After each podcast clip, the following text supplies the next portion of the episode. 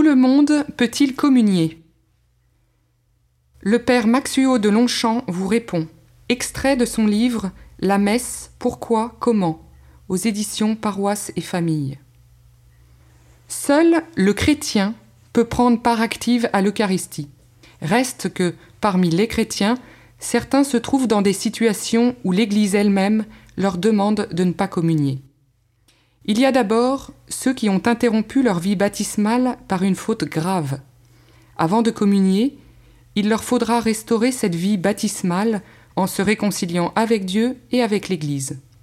Si cette faute grave a un caractère public, les pasteurs de l'Église pourront même prendre les devants et écarter d'autorité le pécheur de la communion, pour éviter le scandale des autres fidèles. Il y a ensuite ceux qui ne partagent pas entièrement la foi catholique. Comment célébrer le sacrement de l'unité entre chrétiens désunis? De plus, si c'est la foi en l'Eucharistie elle-même qui est en cause, il est clair qu'aux yeux de l'Église catholique, il y aurait profanation à proposer le corps du Christ à quelqu'un qui n'y reconnaîtrait que du pain.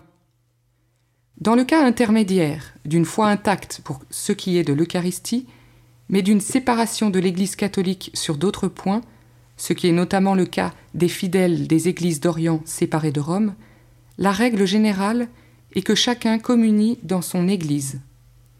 Des exceptions sont toutefois possibles, notamment si cette règle disciplinaire devait priver longtemps des sacrements le fidèle concerné. Mais le cas le plus fréquent et généralement le moins bien compris d'éloignement de la communion est celui des fidèles qui vivent une situation matrimoniale incompatible avec le mariage chrétien. Par exemple, cohabitation conjugale sans mariage ou après divorce, etc.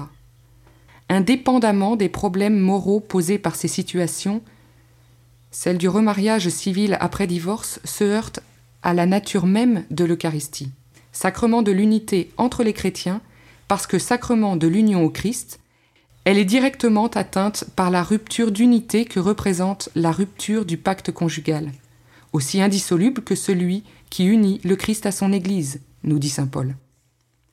C'est pourquoi, tout en mesurant le caractère douloureux de cet éloignement de l'Eucharistie pour tant de chrétiens qui ne l'ont sans doute pas complètement voulu, comme l'affirmait le bienheureux Jean-Paul II dans Familiaris Consortio, l'Église réaffirme sa discipline, fondée sur l'Écriture sainte, selon laquelle elle ne peut admettre à la communion eucharistique les divorcés remariés car leur condition de vie est en contradiction objective avec la communion de vie entre le Christ et l'Église, telle qu'elle s'exprime et est rendue présente dans l'Eucharistie.